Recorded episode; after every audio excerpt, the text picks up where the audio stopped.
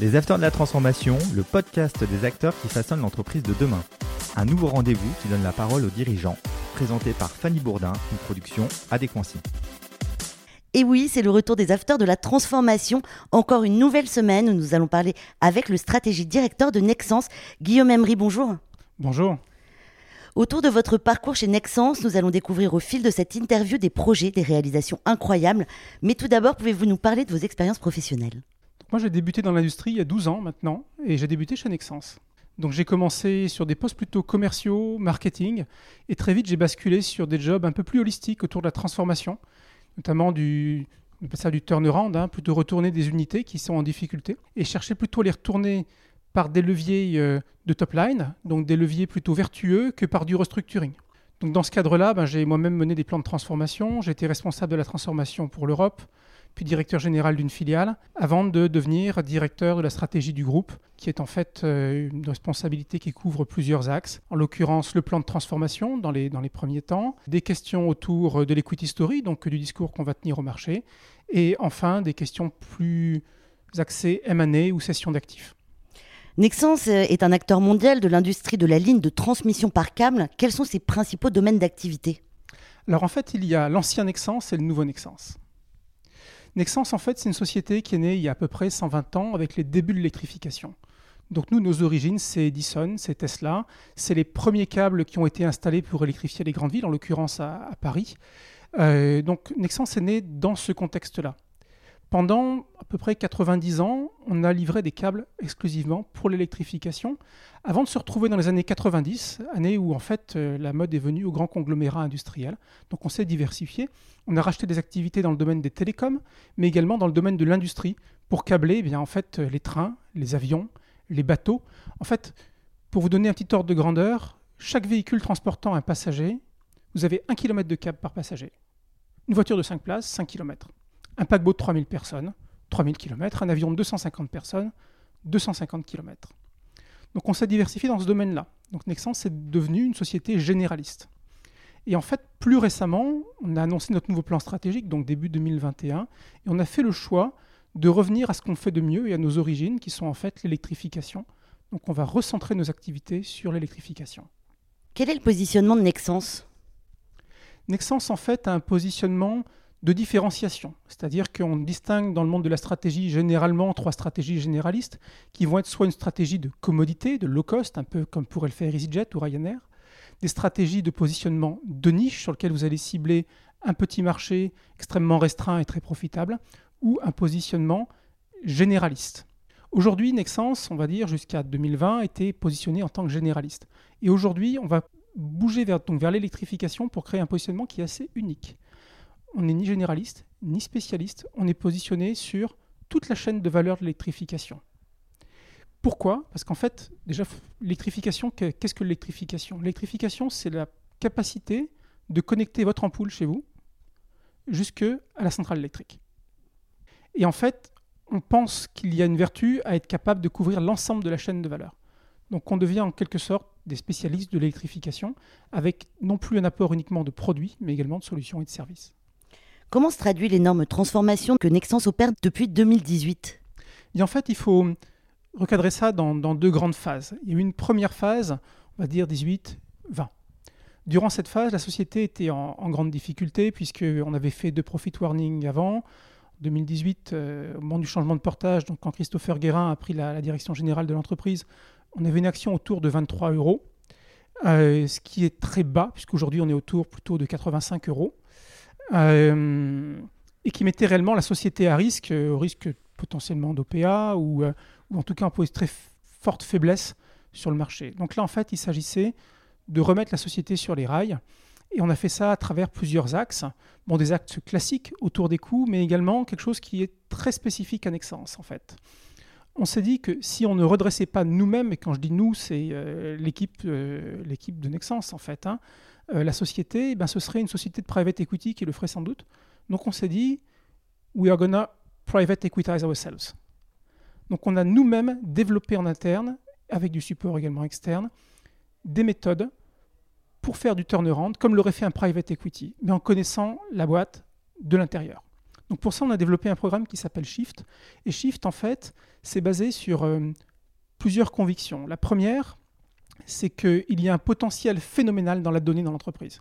Et en récupérant de la donnée de plusieurs métiers, industriels, commerciaux, RD, clients, et en croisant cette donnée, on trouve des leviers de transformation qui n'ont pas été explorés.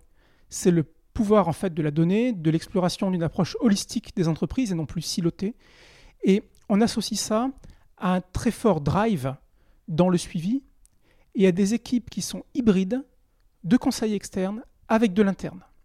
Et en fait, une équipe de transfo chez nous va agir un peu comme une task force qui va venir sur une business unit en difficulté et qui va designer les analyses le matin, mais être chez le client l'après-midi pour implémenter ce qui aura été trouvé. Ce sont les mêmes personnes.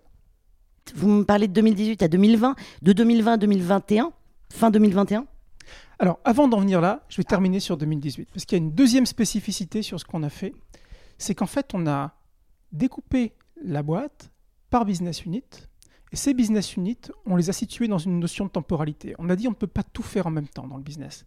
Il y a un temps pour la restructuration, il y a un temps pour la transformation, il y a un temps pour la croissance. Et en fait, on a segmenté ces, business units par groupe et on a donné des mandats différents aux business units. Les business units qui avaient des problématiques de coûts, on leur a interdit de croître. On leur a dit votre sujet, c'est votre structure de coûts. Après, les unités qui avaient déjà résolu leurs problèmes de coûts mais qui n'avaient pas transformé leur ADN, et je vais revenir à ce qu'est transformé leur ADN, on leur a dit bien, vous avez un gros travail de transformation à faire autour de la réduction de complexité. C'est décomplexifier l'entreprise. Et je vais, je vais y revenir. Et enfin, celles qui avaient déjà d'excellents ratios financiers, des équipes solides, celles-là seulement ont eu des investissements et la possibilité de croître. Ce qui est clé dans tout ça, c'est que notre plan de transformation, donc Shift, repose également sur une grande conviction autour de la notion de complexité. Euh, pendant des décennies, les sociétés ont considéré la complexité comme vertueuse et comme quelque chose de monétisable. Et aujourd'hui, on a atteint un stade dans lequel beaucoup d'entreprises, en fait, ont généré une telle complexité que la valeur de la diversité est écrasée par le coût de la complexité. Et nous, on pense que la donnée, l'analyse, permet en fait, avec un support humain très fort, puisqu'il y a beaucoup d'intuition aussi là derrière qu'on vérifie par la donnée, d'aller chercher les causes racines de nos performances. Et de façon très concrète, on est passé en un an de 13 000 clients à 4 000 clients. On a enlevé, pardonnez-moi l'expression, le mauvais cholestérol, on a gardé le bon cholestérol. On a fait pareil sur les produits.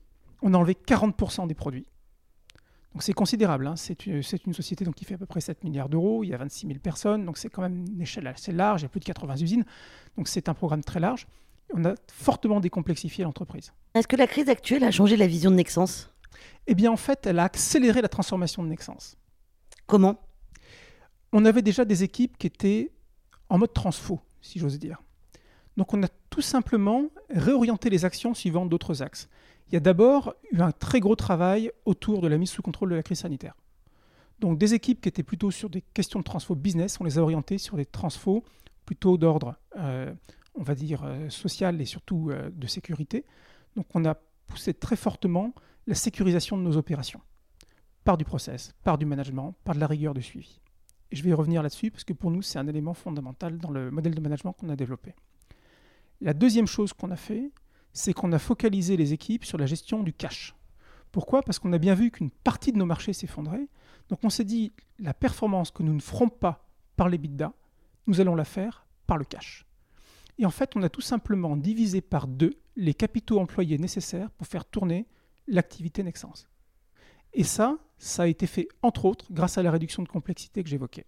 Eh bien en fait, on est en train de construire un modèle de management qu'on espère assez unique, qui repose sur la conviction qu'en fait, euh, les sujets financiers, les sujets environnementaux et sociaux ne sont pas trois silos distincts. On a la conviction, et même une démonstration par les chiffres, qu'il y a un cercle vertueux qui s'opère dans tout ça, et qu'en fait, le fait d'avoir des pratiques environnementales et sociales exemplaires sont quelque part, pour l'avenir, une sorte de license to operate pour les gros corporates, puisque euh, pour attirer des talents, eh bien, il faut avoir une société qui donne envie, donc une société qui soit inscrite dans son temps en termes d'impact sur la planète.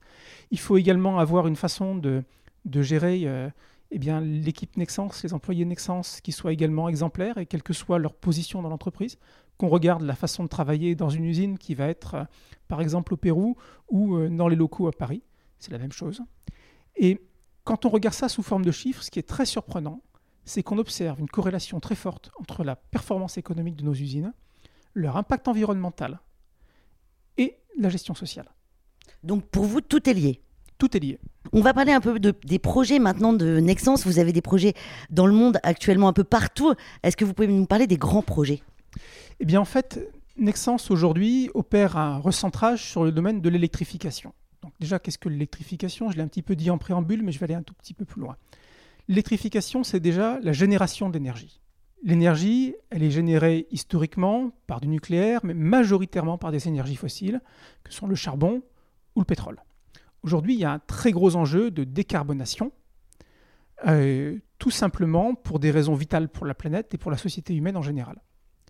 Donc, cette décarbonation s'accompagne d'installations en énergie renouvelable, que ce soit de l'éolien terrestre, du solaire ou ce qu'on appelle le wind offshore, donc l'éolien offshore, qui a plusieurs avantages. Le premier, c'est que tout simplement, il est beaucoup moins visible parce que quand il est installé judicieusement, il est tellement loin des côtes, on parle d'une centaine de kilomètres, qu'il n'est pas visible de la côte, que cet éolien bénéficie d'un niveau de vent bien plus élevé que de l'éolien sur Terre, des éoliennes de beaucoup plus grosse puissance, et contrairement à ce qu'on pourrait imaginer, quand vous plantez vos éoliennes sur un fond sableux, eh bien vous créez en fait un récif artificiel qui favorise la biodiversité, ce qui est complètement contre-intuitif. Donc ce genre d'activité est, plutôt, euh, est plutôt vertueuse. Ensuite, quand vous avez cette énergie, il va falloir la ramener vers les zones de consommation. Et ça, c'est ce qu'on appelle les interconnexions. Les interconnexions, ça consiste à blancher ensemble, par exemple, deux pays. Aujourd'hui, on a connecté... À brancher ensemble deux pays, c'est ça? Pays. On a un câble aujourd'hui posé par Nexens qui connecte la Norvège à l'Angleterre. Et que se passe-t-il quand les Anglais génèrent un surplus d'énergie éolienne L'énergie est injectée sous la mer par ce câble jusqu'en Norvège, où elle est stockée sous forme d'énergie potentielle dans les barrages. Quand les Anglais ont besoin d'énergie, les Norvégiens ouvrent les vannes et injectent l'énergie sous la mer. C'est incroyable. On a plusieurs projets comme ça. Il y a un énorme projet en cours qui s'appelle qui s'appelle Euroasia, qui vise euh, qui vise à créer une connexion qui à terme ira normalement de Grèce à Israël pour élargir encore cette possibilité d'échange de l'électricité entre les pays. Donc ça c'est ce qu'on appelle les interconnexions. Vous avez ensuite la distribution. Alors distribution c'est quoi? Vous avez une ligne haute tension qui arrive à l'entrée de Paris, eh bien, il va falloir distribuer cette énergie sous forme de lignes à moyenne tension qui sont enterrées et qui vont aller de pays en pays. Alors ce qui est très intéressant d'avoir en tête, c'est que les réseaux européens et US ont aujourd'hui entre 30 et 40 ans d'âge. Leur espérance de, vie, j'ai envie de dire, est de 30 à 40 ans. Donc on est dans une situation dans laquelle les infrastructures sont en train de devenir obsolètes. Elles sont vétustes? Vétustes. Et on est en train de tirer dessus de plus en plus par des nouveaux usages, que sont les data centers, les véhicules électriques, etc. Donc on a en fait un très gros focus sur l'usage de l'énergie, mais on oublie qu'il faut une structure pour ça. Donc nous, on voit en fait une vague à 10 ans d'électrification massive pour se prémunir de risques de blackout. Et qu'est-ce que justement un risque de blackout? Blackout, en fait, c'est tout simplement votre réseau électrique qui tombe en carafe. C'est déjà arrivé, je crois. Il y a eu plusieurs blackouts euh, récents un peu partout dans, le monde, mais je pourrais citer par exemple celui du Texas, qui est, euh, assez récent. Le Texas dispose d'un réseau électrique autonome, euh, ou presque autonome, puisque les États-Unis ont en fait trois réseaux électriques, Est, Ouest et Texas. Et le blackout du Texas est un, très bon exemple de ce qu'entraîne un blackout. Quand vous avez un blackout, en fait, tout s'arrête. Votre téléphone portable s'arrête parce que vos lignes, n'alimentent plus ben, les antennes. Vous n'avez plus de signalisation pour la circulation. Vous n'avez plus de pompe à essence parce que les pompes électriques des pompes à essence tombent en panne. Les générateurs de secours des hôpitaux vont tenir quelques jours, mais ils seront rapidement à court de diesel. Donc en fait, même l'eau du robinet stop, puisque les pompes de votre distribution d'eau sont alimentés par l'électricité. C'est un film catastrophe. C'est un film catastrophe. Heureusement, on a des clients dont c'est le métier, qui garantissent la, sécurité du réseau et qui investissent massivement, des, gens par exemple comme RTE en France, euh, dont c'est le métier et qui, euh, investissent aujourd'hui massivement sur, ces réseaux pour en garantir euh, la sécurité et la pérennité. Donc de notre côté, nous, on travaille avec eux pour les approvisionner avec euh, les câbles dont ils ont besoin pour cette modernisation. On va parler un peu aussi de votre projet euh, au large de New York. Alors en fait, euh, New York a de très grosses ambitions en termes d'énergie renouvelable. C'est une ville qui ambitionne de passer quasiment entièrement en énergie renouvelable d'ici à 2035. Il parle d'installer environ 9 gigawatts d'énergie. Alors 9 gigawatts, ça ne parle pas beaucoup comme ça, mais 9 gigawatts, c'est 9 tranches de réacteurs nucléaires. Donc pour ça, en fait, ils ont identifié plusieurs sources possibles. Ils sont en train de connecter via la, Hudson River euh, New York à la frontière canadienne pour bénéficier de l'énergie euh, des barrages canadiens. Mais surtout, au large de Long Island, entre autres, sont en cours d'installation, donc les, contrats sont pour beaucoup signés, des fermes éoliennes géantes en fait. Donc on, parle d'éoliennes dont l'envergure est comparable à celle d'un Boeing 747 en fait. hein. Donc ces fermes éoliennes sont en cours d'installation. Il y a des milliards de dollars qui sont mis sur la table. Euh, et en fait, l'enjeu est de ramener cette énergie jusqu'à New York. Elles sont à 100 km à peu près, c'est ça? Ça dépend, ça va entre euh, on dire 40 et 100 km selon les, les champs éoliens. Et en fait, on a une, on a une usine euh, aux US, à Charleston, en Caroline du Sud. On a également un vaisseau, un bateau, qui s'occupe d'installer ces câbles sous-marins. Donc pour vous donner quelques, quelques ordres de, de grandeur, un bateau de ce type, euh, pour installer les câbles qui vont lier vos éoliennes à la côte, hein, euh, ça transporte des tronçons de câbles de 10 000 tonnes. Ces vaisseaux vont poser donc 10 000 tonnes, c'est le poids de la tour Eiffel. hein. Donc imaginez le poids de la tour Eiffel en câble, en un tronçon, posé sur un vaisseau, qui va être posé sous l'eau. Pour les éoliennes, c'est posé entre 50 et 100 mètres de fond. Euh, pour les interconnexions sous-marines, on va jusqu'à 3000 mètres de fond avec des robots sous-marins. Donc ça, ça va être posé au large de New York pour connecter ces éoliennes jusqu'à la côte, avant de dispatcher l'électricité jusqu'à la ville de New York. Combien de personnes travaillent justement sur ces gros projets? Alors les gros projets, j'ai pas le, le- le chiffre en tête, c'est quelques milliers. Nexans, c'est 26 000 personnes. C'est, euh, une- on va dire, une, une fraction euh, d'une dizaine de pourcents, quinzaine de pourcents qui est sur ces projets, puisque c'est pas la partie la plus consommatrice de main-d'œuvre du groupe. Et comment on les pilote, ces projets justement, qui sont faramineux, importants, étonnants, mais extraordinaires aussi? En fait, c'est des projets pour lesquels il s'agit d'être très prudent dans les choix techniques et les choix de projets qui sont faits. Parce que ces projets, ça peut être des projets qui peuvent être très risqués. Euh, et ce qu'on cherche à faire, c'est sélectionner des projets sur lesquels le niveau de risque est un niveau de risque acceptable et puis surtout gérable, puisque notre métier est de gérer le risque de ces projets, et le niveau de rentabilité en lien avec le risque pris. Donc on est extrêmement sélectif dans ces projets.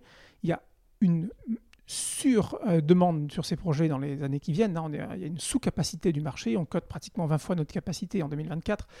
Euh, donc on est extrêmement sélectif sur les projets pour avoir le bon ratio gain-risque. Nous arrivons au terme de cette interview. Guillaume Emery, je rappelle que vous êtes directeur stratégique chez Nexans. Merci beaucoup d'être venu sur le plateau des Afters de la Transformation. Merci beaucoup. Un grand merci à toutes les personnes qui nous suivent. Vous pouvez retrouver tous les autres épisodes sur la chaîne des Afters de la Transformation, sur vos plateformes de podcast préférées. À très bientôt.